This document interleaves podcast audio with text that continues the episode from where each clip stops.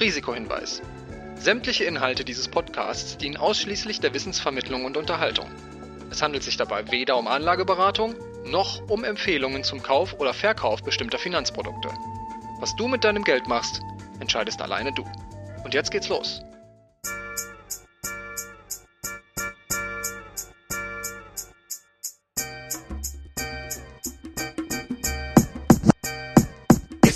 She Speaks Finance. Dein Investmentstart mit Barbara und Christine.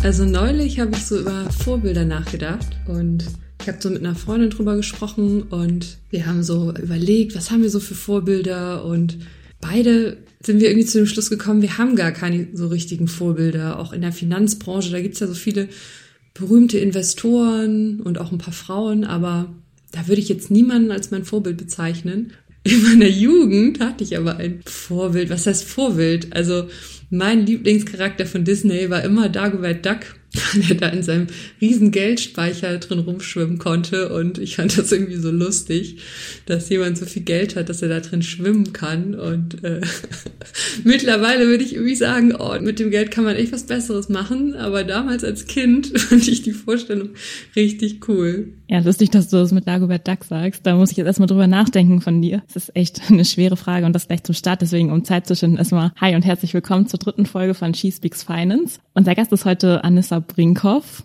Mal schauen, ob sie ein gutes Vorbild ist. Aber ja, um deine Frage zu beantworten, Barbara, ich habe, glaube ich, auch irgendwie keine Vorbilder. Ich habe da ja, mal zu überlegen. Also Dagobert Duck, ich finde das lustig, dass du es sagst, aber ich glaube, der wäre mir so ungefähr als allerletztes eingefallen. Ich glaube, so als Kind fand ich so, weiß ich nicht, immer diese Charaktere, die viel Geld hatten. Ich glaube, die fand ich immer irgendwie am unsympathischsten. Und dann gab es ja immer eher die, die das Geld von denen genommen haben, so Robin Hood mäßig und dann die Arme verteilt hatten. Ich glaube, das fand ich als Kind schon irgendwie sympathischer.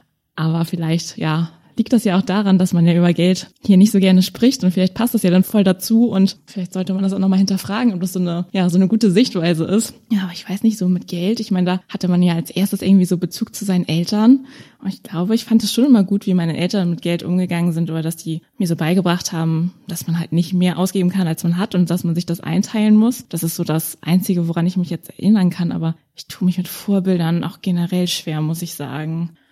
Ich weiß gar nicht, wenn ich da so beruflich drüber nachdenke und so, ob mir da jetzt jemand einfällt. Hast du denn so abgesehen von der Finanzbranche irgendjemand oder irgendwie Vorbilder oder jemand, an dem du dich orientierst? Mm, genau, das hatte ich mit der Freundin auch besprochen. Ich habe jetzt nicht so Vorbilder, so Personen, an denen ich alles so toll finde und denen ich so nacheifere. Aber bei mir ist es so, dass ich oft Personen kennenlerne, die irgendwas Besonderes haben oder irgendwas können, was ich noch nicht kann. Und dann finde ich die total toll. Da fällt mir irgendwie dieser neue Podcast ein von Kuttner und Bauerfeind. Diese beiden Frauen, die diesen Podcast machen, die sind einfach so locker und lustig und es ist so interessant, denen zuzuhören. Die sind einfach so routiniert in diesem Podcast-Ding und wir haben unseren jetzt auch erst gestartet und ich fühle mich da noch gar nicht so sicher wie die beiden und deshalb finde ich einfach, dass wie die beiden das machen, total toll und würde mir da gern was von abgucken. Ja, das passt ja perfekt zu unserem heutigen Gast Anissa, weil die hat ja schon vor drei Jahren den Podcast What the Finance gestartet und ist ja quasi schon alter Hase im Female Finance Business. Von daher können wir uns da vielleicht heute auch noch was abschauen, wie sie das macht. Da bin ich auf jeden Fall schon ganz gespannt, was wir von ihr lernen können.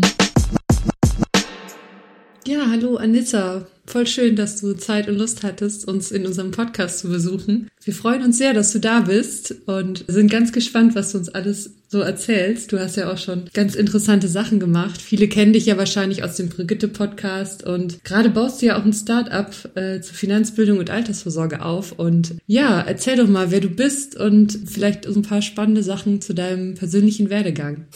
Gerne. Danke für die Einladung erstmal. Ich freue mich total, dass ich hier sitzen darf mit euch, sogar auch ein bisschen vor Ort. mal nicht mehr eine Remote-Podcast-Aufnahme.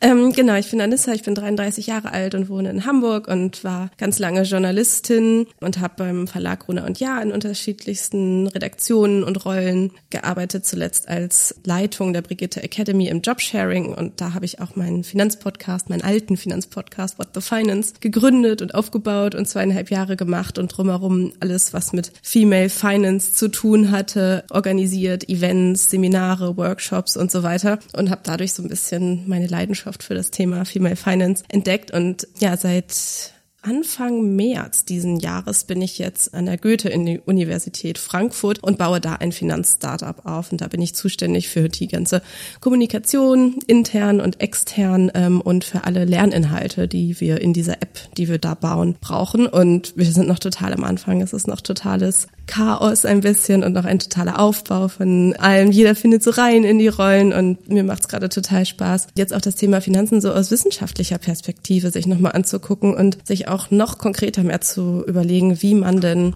Finanzwissen und Finanzinhalte wirklich vermittelt bekommt, so dass alle UserInnen unserer App in Zukunft möglichst viel lernen. Und ja, solche Podcasts wie eure tragen da natürlich auch zu bei. Jetzt hast du ja gerade schon erzählt, quasi, dass du durch deinen Podcast so die Begeisterung für das Thema so ein bisschen gefunden hast und jetzt da ja so richtig drin bist, sogar mit dem Startup. Aber wie kam das denn überhaupt? Also wie bist du überhaupt mit Finanzen in Berührung gekommen oder was war da so dein erster Anknüpfungspunkt? Hm, gar nicht so ganz freiwillig, ehrlich gesagt.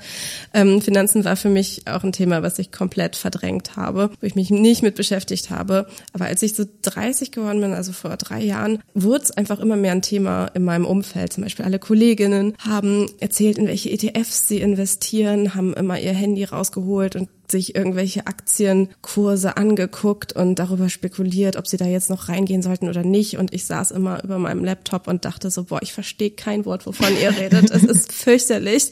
Es macht mir total Angst. Ich kriege total Druck und denke die ganze Zeit, Mist, Mist, Mist, Mist, Mist. Ich muss mich auch damit auseinandersetzen. Ich habe bloß überhaupt gar keine Ahnung, wo ich überhaupt anfangen sollte und wie das überhaupt geht. Und da ist dann sozusagen auch die Idee zu meinem damaligen Podcast entstanden. Ich dachte, alles klar, wenn ich schon keinen Plan habe und wie ich wirklich bei Null anfangen muss, mich in dieses dieses Thema einzuarbeiten. Man kann ich das ja nicht nur für mich machen, sondern vielleicht auch noch für HörerInnen und Menschen auf dem Weg mitnehmen und ihnen auch einfach sozusagen diese Learning Journey zu präsentieren und vielleicht ja auch ähm, so eine kleine Community zu bauen, mit der man sich dann gemeinsam in dieses Thema einarbeitet. Und das hat ganz gut geklappt und inzwischen macht mir das Thema gar nicht mehr Angst. Ich bin natürlich längst keine Expertin, aber ich rede inzwischen total gerne über das Thema Finance und vor allem auch Female Finance.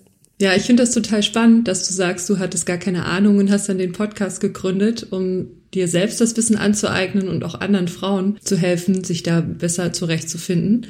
Was waren denn so die wichtigsten Erkenntnisse oder Learnings so gerade am Anfang von dem Podcast, so als du noch Anfängerin warst beim Thema Finanzen? Also gerade am Anfang finde ich, ist es einfach komplett schwierig zu umreißen, was eigentlich alles zu diesem Thema Finanzen dazugehört. Und genau das macht ja auch so eine Angst. Man denkt so, boah, ich weiß überhaupt nicht, wo ich anfangen soll. Was ist das erste Richtige, was ich machen muss? Und wie geht das eigentlich? Und warum zur Hölle muss ich mich eigentlich selber darum kümmern? Wir haben doch sowas wie Altersvorsorge bei uns. Warum soll ich jetzt das selber machen? Also am Anfang die wichtigsten Learning waren so die Reihenfolge, so von ich fange jetzt nicht direkt mit ETF-Sparplänen an, sondern ich beschäftige mich erstmal mit meinen eigenen Finanzen. Also ich guck mal, was mein Einkommen ist, also was reinkommt jeden Monat, was rausgeht jeden Monat, welche Ausgaben ich habe, mache mir das mal so ein bisschen Budgetplan, guck mal, was ich wegsparen kann, setz mich vielleicht auch mal mit diesen Fragen auseinander, was denn meine finanziellen Ziele sind, die ich habe. Bin ich eigentlich jemand, die vielleicht mal in einem Haus leben möchte oder bin ich jemand, die möglichst flexibel sein möchte? Welche anderen Finanzziele habe ich vielleicht noch außer Altersvorsorge und so weiter? Und auch so dieses Thema Money Mindset. Warum macht mir das Thema eigentlich Angst? Warum habe ich so ein negativen Assoziationen damit. Also das waren am Anfang so die wichtigsten Learnings, mit denen ich mich auseinandergesetzt habe und dann auch einfach die Erkenntnis, es ist ein lebenslanges Thema. Damit ist man nie fertig. Man kann nicht sagen, so, meine Finanzen sind jetzt fertig, sind jetzt klar. Ich muss mich nie wieder damit auseinandersetzen, sondern jedes Mal, wenn die Lebenssituation sich ändert, jedes Mal, wenn die eigenen Träume sich ändern, jedes Mal, wenn der Markt oder die Situation sich ändert, muss oder kann man sich einfach wieder neu damit beschäftigen und sich auch was Neues überlegen.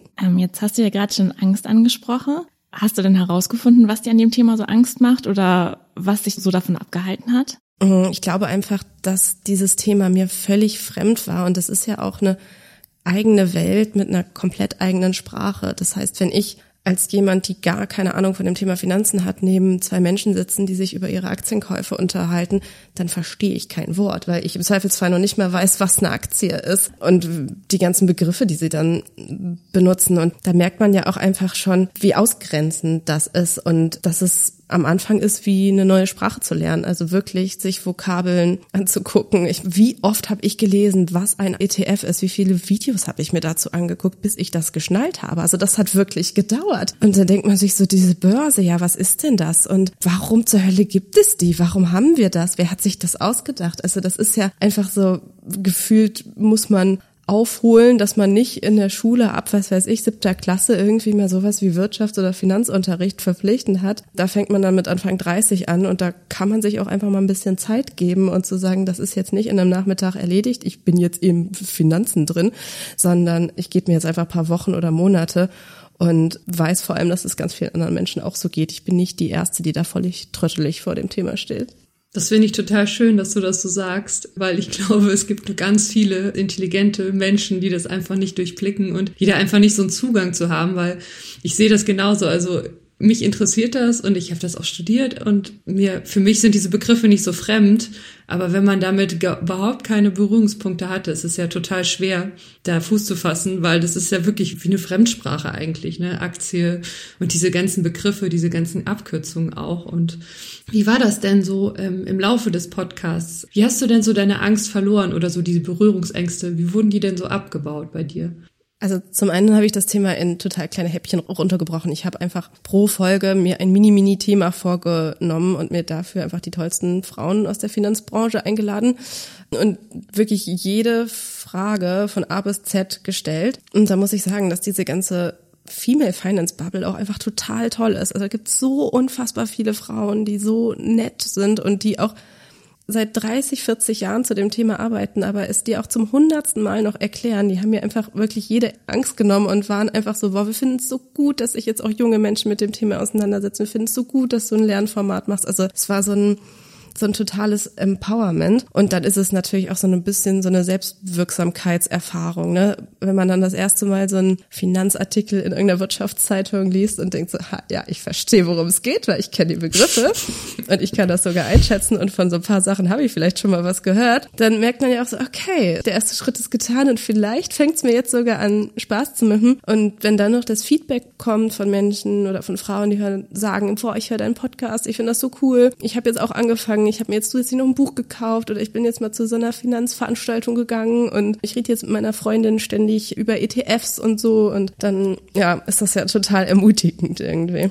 Und jetzt hattest du auch gerade schon Female Finance angesprochen. Und es gibt ja auch sicher Männer, die da nett sind und das Thema auch leicht und gut erklären können. Findest du es denn trotzdem wichtig, dass es jetzt so Podcasts oder andere Angebote speziell für Frauen gibt? Oder würdest du sagen, das Geschlecht ist ganz egal? Nein, das ist überhaupt nicht egal. Finde ich auf jeden Fall total wichtig. Ist sogar wissenschaftlich belegt, dass das äh, eine Relevanz hat. Aber ich merke es auch an meinem eigenen Verhalten. Also es gibt manche Themen, die lasse ich mir auch einfach lieber von einer Frau erklären. Zum Beispiel haben wir Frauen eine andere Erwerbsbiografie? Sollten wir Mutter werden? Sollten wir Menschen pflegen? Sollten wir mal aussetzen? Sollten wir mal in Teilzeit arbeiten? Und wenn ich dann einer Finanzplanerin oder einer Finanzhonorarberaterin gegenüber sitze, die einfach haargenau meine Situation auch erlebt ist und die nicht ein 50 Jahre alter weißer Mann ist, der vielleicht noch nie in seinem Leben irgendwie Teilzeit gearbeitet hat, sämtliche Fragen noch nur vom Hören sagen kennt, dann ist das einfach ein anderes Gespräch. Und genauso ist es ja auch mit diesem Podcast wie eurem zum Beispiel. Es ist eine ganz andere Atmosphäre, in der wir sitzen. Und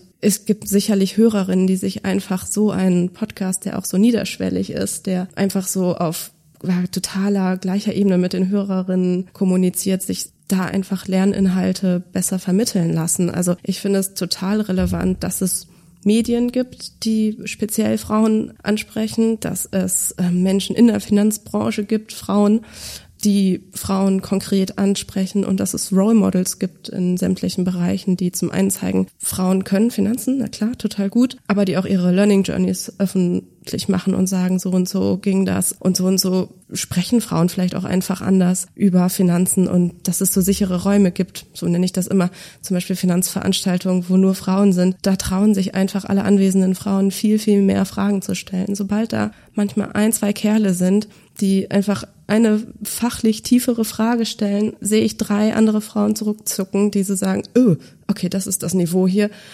Ah, nee, lass mal, ich stelle jetzt meine Frage nicht. Also es ist total sinnvoll, dass es Finanzangebote für Männer gibt, aber ehrlich gesagt waren immer alle Finanzangebote, die es jemals gab, von Männern für Männern. Deshalb ist es auch total okay, dass es jetzt mindestens genauso viele Angebote von Frauen für Frauen gibt. Was wir so auch beim Vorbereiten des Podcasts so gemerkt haben, ist, dass es doch ganz schön viele Frauen in der Finanzbranche gibt. Also wir dachten erst so, mal gucken, wen könnten wir da ansprechen und dann wurden es irgendwie immer mehr und die Liste wird, wird, wird auch immer länger und es gibt eigentlich viel mehr Angebote, aber auch gerade diese männlichen Angebote sind so viel sichtbarer. Und das war ja dann auch ein Grund, warum wir den Podcast starten wollten, um halt auch diese Frauen in der Finanzbranche so als Role Models auch sichtbar zu machen, wie du schon sagst. Hast du denn ein bestimmtes Role Model? Eine bestimmte Frau, die du ganz toll findest? nee, also ich habe ganz, ganz viele Frauen, die ich ganz, ganz toll finde, aus unterschiedlichsten Aspekten. Also es gibt zum Beispiel Helma Sick, eine der ersten weiblichen Finanzberaterinnen in Deutschland, die, ich weiß gar nicht, seit 40 Jahren inzwischen das Thema behandelt und seit 40 Jahren darüber redet, dass Frauen sich selbst mit ihren Finanzen auseinandersetzen müssen. Und von ihr kommt auch so dieser Satz, ein Mann ist keine Altersvorsorge. Und ich denke mir immer, wenn ich seit 40 Jahren dieses Thema erklären würde, ich würde doch irgendwann mal sagen, so, boah, mir reicht's, ey, ihr habt's immer nicht geschnallt, so, ich bin jetzt durch mit dem Thema, aber sie ist immer noch motiviert und immer geht sie noch auf junge Frauen zu und erklärt und sie berät und so. Das finde ich so, so toll. Und dann gibt's einfach so Frauen, die wahnsinnige Fachexpertise haben, Jessica Schwarzer zum Beispiel, denen ich zuhöre in ihren Ausführungen, in ihren Vorträgen, von denen ich wahnsinnig viel lerne. Oder auch Frauen, die an der Börse arbeiten, das ist dann so ein bisschen immer so Starstruck, wo ich mir so denke, krass, was du alles weißt. ich möchte alles lernen von dir. ja, das finde ich, das finde ich total inspirierend. Und natürlich auch alle anderen Frauen. Ich mag alle, oder fast alle FinanzinfluencerInnen total gerne, die das Thema einfach sichtbar machen, die vielleicht auch Finanzen gar nicht unbedingt als Hauptthema haben, aber die sagen, ey, ich rede normalerweise über Beauty und Mode, aber ganz ehrlich, ich rede jetzt ja auch über Finanzen, weil das genauso wichtig ist und das ist doch auch total cool und inspirierend. Ja, jetzt hatte Barbara ja auch gerade schon gesagt, es gibt ja immer dieses Vorurteil so, ja, es gibt einfach nicht genug Frauen. Ich war vor auch bei einer Tageszeitung, da war das auch immer so, ja, auf der Titelseite sind jetzt halt nur Männer, weil ja, wenn es halt jetzt da gerade keine Frauen gibt und da haben wir jetzt ja gerade schon gesagt, das Vorurteil stimmt dann irgendwie meistens auch nicht, wenn man sich näher damit beschäftigt. Aber hattest du dann auch andere Vorurteile, mit denen du irgendwie konfrontiert wurdest, als du auch deinen Podcast gestartet hast? Gar nicht so sehr, ehrlich gesagt. Also aus journalistischer Sicht habe ich häufiger gehört, ach krass, das ist sehr mutig, dass du sagst, dass du überhaupt keine Ahnung hast vom Thema, weil es ist ja auch gerade bei älteren JournalistInnen häufig noch so dieses Mindset, ja, wir erklären, wie die Welt läuft. Und ich denke mir so, ja, naja, gut, also ist auch ein bisschen bescheuert, das so darzustellen immer nur. Ich meine, Journalistinnen sind seltenst absolute Expertinnen in jedem Themengebiet, zu dem sie was schreiben oder sprechen und so weiter. Und dann ist es natürlich in der Banken- und Finanzbranche auch manchmal so, ah, hm, eine junge Frau macht einen Finanzpodcast und sie sagt auch noch, sie hat keine Ahnung dazu das waren dann häufig so Gespräche oder so Situationen, wo ich so ein bisschen von oben herab belächelt wurde. Aber Herrgott, also diese Menschen sind mir wirklich sowas von egal. Ehrlich gesagt, die stecken in den 50ern fest. Sollen sie da bleiben? ja, das ist auf jeden Fall eine gute Einstellung, finde ich. Was müsste sich denn aus deiner Sicht an den Medien ändern, dass es so normal wird, dass Frauen über Finanzen sprechen, die jetzt auch nicht so die Expertinnen sind? Oder dass Frauen überhaupt sichtbarer werden als Finanzexpertinnen auch? Ich glaube, zum einen muss es eben halt das sein. Frauen müssen sichtbar sein als Expertinnen und nicht nur Männer, die dozieren, wie das mit dieser Börse und mit der Inflation und was weiß ich irgendwie funktioniert. Das hilft ja einfach schon, wenn du jemand Weiblichen da vorne stehen hast, dann denkst du, ja, okay, die hat das auch mal studiert. Das heißt, ich kann das auch studieren, ich schnall das auch irgendwie. Und dann muss es halt auch einfach total normal sein, dass man sagt, ich habe von dem Thema noch keine Ahnung. Das lässt sich ja auch über viele andere Sachen irgendwie transportieren, viele andere Themen. Warum müssen wir immer alle direkt Experten Expertinnen sein, um über ein Thema zu reden. Und auch das Thema Finanzen ist ja so vielseitig. Ne? Also ich sag, ich bin keine Finanzexpertin. Ich kann gerne über Finanzen reden und darüber, wie wichtig es, dass wir darüber reden und wie wir Frauen ansprechen. Und darin bin ich vielleicht Expertin, aber trotzdem bin ich nicht Expertin vom Investieren. Das heißt, auch diese Finanzwelt muss so ein bisschen vielseitiger werden, ein bisschen offener für unterschiedliche Ansätze und auch für unterschiedliche Themen. Ich glaube, das wird total helfen. Und wenn sich dann wieder so aus der medialen Vorbildswelt es sich in die Alltagswelt übertragen lässt, dass einfach es total normal wird, dass wir über Geld reden, dass wir über Gehalt reden, dass wir die Frage stellen, ja, wie machst du das denn mit der Altersvorsorge? Ich meine, wir stehen alle vor den gleichen Problemen. Niemand von uns, außer die, die vielleicht irre viel Geld erben, haben diese Probleme nicht. Also warum muss das jeder oder jede mit sich alleine ausmachen? Warum diskutieren wir da nicht so komplett am Abendbrottisch mit unseren Freundinnen drüber, wie wir über jedes andere Thema inzwischen auch sprechen? Aber was denkst du denn persönlich, warum hat das so einen schlechten Ruf, über Geld zu sprechen? Und wäre es denn wirklich richtig gut, wenn man das komplett offen behandelt? Oder hast du da irgendwie eine Meinung zu, wie man das wirklich konkret gut angehen sollte?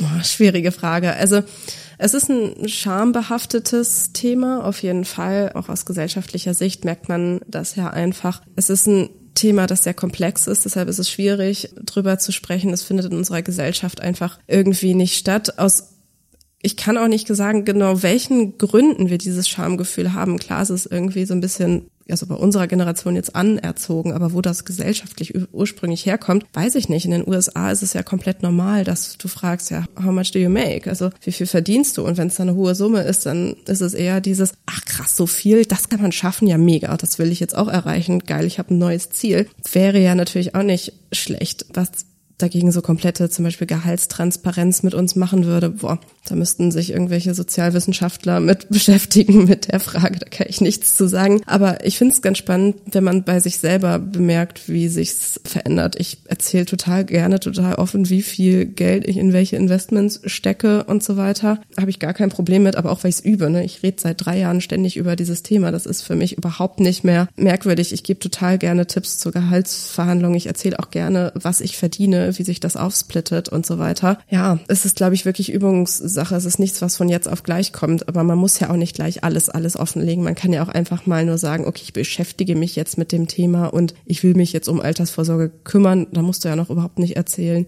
wie viel du denn investieren möchtest oder so. Ja, aber ich bin auch persönlich manchmal ein bisschen zwiegespalten, weil ich denke, ja, man sollte das auf jeden Fall abbauen und das ist irgendwie schlimm, dass es da so eine große Scham gibt. Wenn man dann so sagt, so ja, Finanzunterricht in der Schule und es sollte ganz normal sein, man weiß ja noch irgendwie, dass es manchmal schon Gründe gibt, dass man Leuten irgendwie nicht zu nahe treten möchte und dass es ja auch deswegen ja irgendwie vielleicht manchmal so ein respektvoller Umgang damit ist, dass man niemandem zu nahe treten möchte. Und deswegen finde ich das mit mir auch schwierig, wie offen man da sein sollte. Aber dann denke ich mir auch auf der anderen Seite, wie du es auch gerade schon meintest, mit den Gehaltsverhandlungen. Ich weiß nicht, ob das noch speziell auch so ein Frauending ist, aber da steht man dann irgendwie davor und ist so ganz verloren, weil man irgendwie gar nicht weiß, wie viel Geld ist dann für was normal und wo kriegt man da Informationen und wie merkt man auch was, was wert ist. Das ist dann irgendwie schon schwierig. Würdest du sagen, Frauen haben da noch mal mehr Vorbehalte als Männer? Ja, Frauen wurden einfach bis in die 70er aus dem Finanzleben in Deutschland komplett rausgehalten. Ich meine, ich glaube, seit Anfang 70er, Ende 70er dürfen Frauen selbst ein eigenes Konto eröffnen. Das ist noch nicht so lange her. Das heißt, unsere Beziehung zu Geld war schon echt lange beschränkt und das muss man auch erstmal aufholen. Dann kann man nicht sagen, okay, Männer beschäftigen sich jetzt, seitdem es Geld gibt mit dem Thema. Frauen haben jetzt 50 Jahre, holt doch mal bitte alles auf und seid bitte mal innerhalb von zwei Generationen genauso versiert und genauso entspannt in dem Thema wie Männer. Also ist ja total logisch, dass das irgendwie nicht funktioniert. Und ich finde ja auch, man muss nicht alles mit allem teilen. Ich habe eine Handvoll Freundinnen, die wissen auf den Euro genau, was ich verdiene. Die wissen haargenau, wie meine Gehaltsverhandlungen laufen. Die wissen, wie viele Euros ich in welche Investments stecke. Und mit denen tausche ich mich aus. Aber so ist es ja auch. Also es gibt eine Handvoll Freundinnen, mit denen ich über die kleinsten Details meiner Beziehung spreche. Das teile ich ja auch nicht mit der ganzen Welt. Und es reicht da auch bei dem Thema Finanzen sicher einfach so eine ja, so ein paar Menschen zu, äh, zu holen aus unterschiedlichsten Bereichen, mit denen man sich berät. Ich habe Kumpels, die so versiert in dem Thema sind und mit denen spreche ich auch da total drüber und von denen lerne ich total viel. Die profitieren jetzt vom meinen Insights recht wenig, aber das ist ja auch in Ordnung irgendwie. Man kann sich ja Vorbilder suchen, man kann sich Menschen im gleichen Wissensstand suchen und das Wichtige ist einfach nur, dass es so ein bisschen Thema ist regelmäßiger und dass man halt darüber spricht. Ich habe ja auch in der Bank gearbeitet, eine Zeit lang, also als Berufseinsteigerin, als Frau. Und klar, Banken haben ganz viele Nachwuchsprogramme für Frauen, aber diese ganze Finanzbranche ist einfach so männerlastig und so männerdominiert, auch in ihrem Verhalten und generell in, der, in alle Hierarchieebenen, sobald es da auf die hohen Ebenen geht, ist klar, natürlich wollen die Frauen fördern, aber irgendwann ist da auch Schluss. Und ich glaube, diese ganze Wirtschaftswelt ist einfach auch noch so männerdominiert und es gibt so Leuchtturmfrauen, die man so kennt und die man auch sieht als Reporterinnen oder so, aber ich glaube, das Gros ist einfach immer noch sehr männlich dominiert, auch bei Wirtschaftsjournalisten, ne? das ist ja nun mal auch ein Fakt, oder Finanzjournalisten. Und ich glaube, dass je mehr Frauen es da gibt oder je mehr Experten es da gibt und je mehr auch in den Führungsebenen da Frauen sitzen würden, mein Eindruck ist, dass es dann auch für Frauen, also auch im Alltag einfach, einfach ein normaleres Thema werden würde. Genau, da ist man ja direkt bei Themen wie einer gesetzlichen Quote für sämtliche Führungsebenen. bei irgendwie geschlechterneutraler Erziehung, bei der Aufgabe von Unterricht, bei der Aufgabe von LehrerInnen, die gucken, dass Mädchen genauso in die Wirtschaftsklassen gehen wie Jungs und so weiter. Also das ist ja viel strukturelle Diskriminierung, viel Rollenbilder und so weiter, was dahinter steckt. Und ich glaube schon, in der Finanzbranche ist es super, super extrem, definitiv. Das ist ein sehr männlicher Zirkel, sehr, sehr männlich, selbstreferenzieller Zirkel, der sich da um sich selbst dreht. Und klar, da gibt es ja auch tausend Studien zu, die einfach sagen, man zieht immer auch so Minimis hoch. Ne? Also dann sitzt Thomas im Vorstand und holt dann halt den nächsten Thomas Thomas in die Geschäftsführung hoch und der darunter hat in seinem Leitungsteam auch nur weitere Thomasse. Und das ist ja klar, solange sich das immer so reproduziert, wie zur Hölle sollen Frauen dann da irgendwie reinkommen? Deshalb braucht es am Anfang Quoten, um zu sagen, okay, wir kriegen jetzt diese Anzahl von Frauen da rein. Die schaffen es so ein bisschen diese gläserne Decke und auch ja diese Prozesse zu durchbrechen und dann wird sich's hoffentlich irgendwann mal normalisieren, dass in sämtlichen Themen und Hierarchieebenen Parität herrscht. Es gibt ja auch Experten, die sagen, die Finanzkrise wäre so nicht gekommen, wenn Frauen in der Führungsebene gesessen hätten. Würdest du dem so zustimmen? Oh, das ist total kompliziert. Also das hört man ja immer wieder auch, dass Frauen keine Kriege führen würden und so weiter. Ich meine, das Gegenteil ist immer schwierig rauszufinden, weil es gibt sehr wenige Situationen, in denen nur Frauen in den Entscheidungspositionen waren. Aber wenn man sich, glaube ich, die sozialpsychologische Struktur anguckt, wie Frauen denken, wie Frauen entscheiden, wäre das nicht auszuschließen. Aber ich meine, sowas wie eine Finanzkrise, das führt ja auch nicht ein oder zwei Männer hervor. Ne? Also das ist ja schon ein gesamtes System. Deshalb, da würde ich mir jetzt keine Entscheidung anmaßen, ehrlich gesagt. Aber mit Sicherheit ein paar egozentrierte, machterhaltenden Entscheidungen wären nicht getroffen worden, wenn nicht nur diese Art von Mann da gesessen hätte, sondern andere Männer oder halt auch Frauen mitentschieden hätten. Gibt es denn Dinge, wo du sagst, die könnte man konkret ändern oder wenn sich das ändern würde, würden schon mal mehr Frauen investieren? Ja, also bei Frauen ist es auf jeden Fall ein Problem vom Finanzwissen, also von der Finanzbildung. Frauen in Deutschland haben eine schlechtere Finanzbildung, das ist wissenschaftlich belegt, unter anderem von der Goethe-Universität, wo ich jetzt arbeite. Das heißt, da muss auf jeden Fall viel getan werden, dass Frauen überhaupt dieses Finanzwissen haben, dass es man nicht drumherum kommt, sich schon in der Schule, in der Ausbildung, im Studium damit auseinanderzusetzen einfach um die Relevanz zu verstehen. Ne? Also du musst ja nicht in der Schule schon lernen zu investieren, aber du solltest vielleicht lernen, dass das mit dieser staatlichen Rente, die wir einzahlen, wahrscheinlich für uns alle nicht mehr ausreichen wird. Und ich glaube, viele Menschen verdrängen diese Information immer noch aktiv und haben gar nicht das Wissen, wie schlimm es darum steht. Ähm, was die Wissenschaft aber auch bewiesen hat, ist, dass Frauen ihrem vorhandenen Finanzwissen nicht vertrauen. Männer wie häufig lesen sich gewisse Sachen an und sind dann relativ selbstbewusst im Umgang mit diesem neu erworbenen Wissen, was ja total beneidenswert ist und total gut ist. Und Frauen trauen sich einfach nicht zu, gewisse Finanzentscheidungen zu treffen. Das heißt, bei Frauen mangelt es nicht nur am Finanzwissen, sondern auch am Finanzselbstbewusstsein oder am Finanzvertrauen zu diesem Wissen. Das heißt, auch daran muss gearbeitet werden, dass Frauen einfach sagen, ich kann das entscheiden, ich traue mich, diese Investition abzuschließen, ich traue mich, meine Altersvorsorge selbst in die Hand zu nehmen. Und da drumherum braucht es dann einfach wieder so ein supportendes System von Bildung, von Role Models, von weiblichen BeraterInnen, von ja, sonstigen Angeboten, Podcasts und so weiter. Wie bist du denn da konkret vorgegangen? Also wie sahen deine ersten Schritte aus? Habe ich so ein bisschen ja schon erzählt. Ich habe mich erstmal mit meinem eigenen Finanzchaos beschäftigt. Welches Geld liegt eigentlich auf welchen Konten? Warum?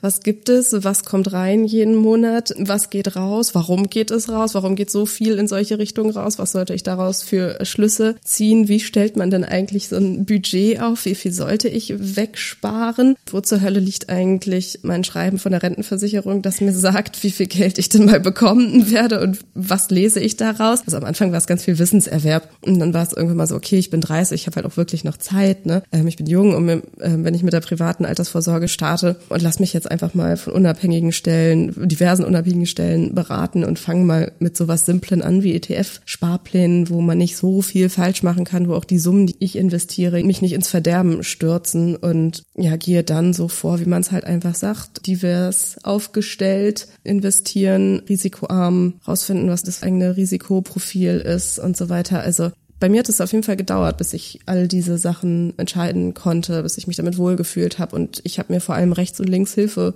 geholt. Also klar, auch durch den Podcast war ja ein super Luxus, dass ich mich quasi in meiner Arbeitszeit einarbeiten darf in dieses Thema. Aber ich bin auch zu vielen Events gegangen, ich bin zur Honorarberatung gegangen und so und habe einfach mir Menschen gesucht, denen ich zutraue, dass sie da mir weiterhelfen können und dass sie das richtige Wissen für mich haben. Und wie investierst du mittlerweile? Nach zwei Jahren Podcast oder drei Jahren? Tatsächlich bleibt es noch relativ gleich. Also ich bin nicht jemand, die mit Einzelaktien viel handelt oder so. Ich bin jemand, die das gerne aufsetzt und automatisiert habe. Ich will mich nicht wöchentlich, monatlich damit auseinandersetzen. Ich will Sparpläne haben, die einfach mein Gehalt ab der Sekunde, wo es auf dem Konto landet, direkt reduzieren und die von selbst in die Fonds und in die ETFs gehen. Mir ist Nachhaltigkeit sehr wichtig. Das heißt, die Produkte, in die ich investiere, sind da in die Richtung ausgerichtet und ansonsten schaue ich, dass ich mich im sozusagen Gesamtportfolio noch ein bisschen weiter aufstelle. Ich möchte mir eigentlich unbedingt eine Wohnung kaufen, dieses Jahr eine vermietete als Investment. Allerdings muss man da sagen, dass gerade wie die Kredite anders verzinst werden und so weiter, das oh, finde ich fühlt sich gerade noch nicht so super an. Das heißt, da muss ich mir noch mal ein bisschen gucken, zu welchen Konditionen ich denn überhaupt jetzt einen Kredit bekommen würde. Aber eigentlich wären das so langfristige Ziele sowas wie Immobilien mir zuzulegen, die zum einen nochmal eine Diversität reinbringen, die aber irgendwann mal auch ein passives Einkommen sind, wenn sie dann als vermietete Immobilien sich quasi eh selber abgezahlt haben und dann auch einfach nochmal monatlich was abwerfen können.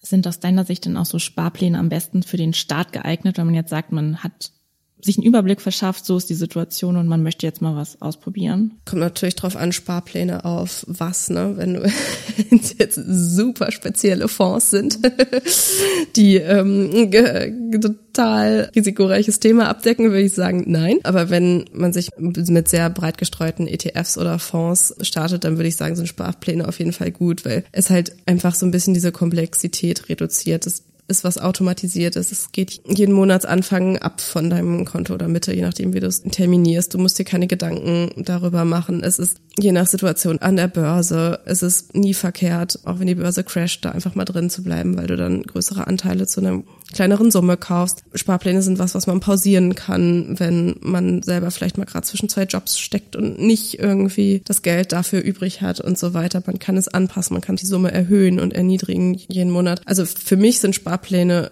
ein gutes automatisiertes Ziel, weil ich zu faul bin, um da wöchentlich irgendwelche Entscheidungen zu treffen oder ich jetzt auch nicht so Spaß am Trading habe, dass ich ständig irgendwie den nächsten Halb mit investieren müsste oder so. Ja, ich glaube, wir sind jetzt schon quasi einmal recht in die Breite gegangen und du meintest ja auch gerade schon, wir sind ja alle recht privilegiert oder wir drei, dass wir uns beruflich auch damit informieren können und dafür auch ein bisschen mehr in die Tiefe gehen können oder mehr mitbekommen. Aber was würdest du jetzt sagen, wenn jetzt jemand zugehört hat und dachte, okay, jetzt lege ich wirklich los? Und welche vielleicht drei Tipps würdest du derjenigen zum Anfang geben, worüber man sich wirklich informieren sollte oder was man wirklich wissen muss? Also ich würde als allererstes immer sagen, such dir jemand, mit dem du darüber sprichst. Mach's nicht alleine in deinem stillen Kämmerlein und arbeite dich da rein, sondern such dir irgendjemanden, mit dem oder der du drüber reden kannst, mit dem du mal Sachen diskutieren kannst, mal eine Meinung einholen kannst und so weiter. Und dann würde ich auch sagen, so ein bisschen, wie ich rangegangen bin und wie es viele Menschen auch raten, beschäftige dich erstmal mit deinen eigenen Finanzen. Also krieg wirklich klar auf den Euro genau, was jeden Monat reinkommt, was rauskommt für so ein blödes Haushaltstagebuch. Das gibt's ja in digitaler und nicht digitaler Form. Aber mach wirklich mal so diesen Kassensturz, um nicht auf einem Bauchgefühl zu entscheiden, okay, so viele Euros kann ich mir leisten, jeden Monat wegzusparen, weil hinterher stimmt das einfach überhaupt nicht. Finanzentscheidungen sollten schon nicht nach Gefühl, sondern eher nach Fakten getroffen werden. Und dann die nächste Regel, wenn das klar ist, informier dich umfassend, nicht nur bei einer Quelle. Ne? Also hör nicht nur einen Podcast, sondern mehrere. Kauf dir wirklich vielleicht auch mal ein Buch oder zwei und fangen auch mal sowas an wie Wirtschaftsnachrichten zu lesen und zu hören, um so das große Ganze auch so ein bisschen zu verstehen. Ja, dann ist es im Endeffekt auch die erste Investition, ist die komplizierteste. Es ist eine Riesenherausforderung, das alles zum allerersten Mal zu machen, wie immer. Aber dann startest du halt mit einem Sparplan und zahlst da das erste Mal 25 Euro ein. Dann ist das nicht so riesig, wahnsinnig viel. Und die sind ja auch nicht weg. Wenn du dir nach einem Monat entscheidest, okay, völlig falscher Sparplan, völlig falscher ETF oder Fonds, dann nimmst du die halt wieder raus. Also das fangen ganz, ganz, ganz klein an, bring dir die Schritte, die Steps bei und dann lern einfach dazu und werd immer größer und komplexer in den Entscheidungen, aber sag nicht direkt alles klar, ich nehme jetzt 5000 Euro in die Hand und versenk die jetzt in diese eine Investition, wenn du vorher die ganzen Prozesse noch gar nicht kanntest. Ja, das sind auf jeden Fall gute Tipps. Und bevor wir jetzt langsam zum Schluss kommen, haben wir noch eine wichtige Frage, weil das machen wir jetzt quasi ganz neu. Wir haben uns überlegt, damit man so einen Überblick bekommt, wollen wir so ein She Speaks Finance Depot erstellen quasi, wo jeder unserer Gäste eine Aktie, ein Fonds, ein ETF reintun kann, der ihm am Herzen liegt oder der ihm Spaß macht. Hättest du da irgendwas, wenn wir jetzt, sagen wir mal, 100 Euro, du kannst noch 1000 Euro haben, was würdest du reintun? Ja, kann ich total sagen. Allerdings muss ich auch sagen, dass momentan also in dieser Woche, in der wir aufnehmen und in den Wochen, in denen wir aufnehmen hier, wenig Spaß macht, weil seit dem russischen Krieg in der Ukraine ähm, natürlich fast alles eingebrochen ist. Ich sehe das jetzt eher langfristig. Ähm, und ich kann euch gerne sagen, wo ist es denn hier? Der Öko-World Rock'n'Roll finde ich ganz gut. Den könnt ihr auf jeden Fall mit reinnehmen und sonst auch den Öko-World Vision Klasse C. Das ist so ein bisschen mein Nachhaltigkeitsschwerpunkt, der da mit drin ist und halt sowieso die Entscheidung eher in ETFs und Fonds zu investieren, weil die breiter gestreut sind und für mich als wirklich auch immer noch nicht Finanzexpertin irgendwie die sicherste Lösung darstellen. Ja, super, dann kommt er auf jeden Fall auf die Liste, würde ich sagen. Und dann ja, vielen Dank, dass du heute unser Gast warst. Hat echt Spaß gemacht und war auch spannend, nochmal so einen anderen Blick auf das Thema Frauen und Finanzen zu kriegen. Dankeschön für die Einladung, ihr beiden. Das war ein schönes Gespräch. coole Frau. Ich fand es auch richtig gut, dass sie nochmal gesagt hat, dass man keine Expertin sein muss, um über das Thema Finanzen zu sprechen. Weil ich meine, das ist ja auch wirklich so. Also wenn man nicht darüber spricht und sich nicht austauscht, dann kann man ja auch gar nicht schlauer werden, weil man dann auch gar nicht so merkt, was man noch nicht weiß und auch gar nicht sich mal traut, jemanden zu fragen, ob er einem das erklären kann oder so. Deswegen, das fand ich echt richtig gut, dass sie das nochmal angesprochen hat. Ich fand es auch total gut, dass sie gesagt hat, dass die Finanzbranche fast schon so eine eigene Sprache hat, wie so eine Fremdsprache die auch so ganz viele Leute abschreckt. Und es ist wirklich so. Und ich glaube, da muss sich echt was ändern, dass die Leute sich, oder gerade die Experten, ob sie jetzt weiblich oder männlich sind, dass sie sich einfach mal verständlicher ausdrücken. Und was ich auch ändern muss, das ist, ich finde, es gibt echt noch nicht genug Angebote für Frauen. Da kann es gar nicht genug geben. Und da geht auf jeden Fall noch was, finde ich. Ja, da können wir ja vielleicht auch so ein bisschen dazu beitragen oder vielleicht sollten wir uns das auch vornehmen, dass wir echt versuchen, da verständlich zu sprechen. Das ist ja auf jeden Fall auch ein Anreiz hier. Aber das Schöne ist ja auch, dass es ja auch schon in der Finanzbranche ein paar Frauen gibt, die jetzt wirklich so Vorbilder sein könnten. Ne? Anissa hat ja jetzt auch Helma Sieg und Jessica Schwarzer genannt und auch gemeint, dass es ja so viele gibt, und das ist uns ja auch schon aufgefallen ne, bei der Recherche für den Podcast, dass es so viele davon gibt, die man aber einfach noch nicht so kennt. Ja, deshalb, wenn ihr welche kennt, die wir noch nicht kennen und von denen ihr überzeugt seid, dass die so richtig spannend sind und viel Tolles Neues zu erzählen haben und die Expertin sind beim Thema Finanzen oder über die ihr gerne mal was hören würdet, schreibt uns doch gerne eine Nachricht bei LinkedIn und dann vielleicht landen die hier mal bei uns im Podcast. Da freuen wir uns natürlich auch über Anregungen von euch oder vielleicht seid ihr auch selbst eine interessante Frau, die gerne mal mit uns sprechen würde und ihr Wissen teilen würde mit anderen. Dann immer her damit. Wir freuen uns sehr über eure Nachrichten bei LinkedIn. Ja, ich bin auch gespannt, was für Vorschläge da kommen und dann hören wir uns in zwei Wochen wieder, vielleicht ja mit einer Frau, die dann als neues Vorbild taugt. She Speaks Finance ist ein Mint Original Podcast. Redaktion Barbara Box und Christine Jans. Produktion und Schnitt Jared Schmidtke. Für mehr feinen Content folgt uns auf Instagram, TikTok oder LinkedIn.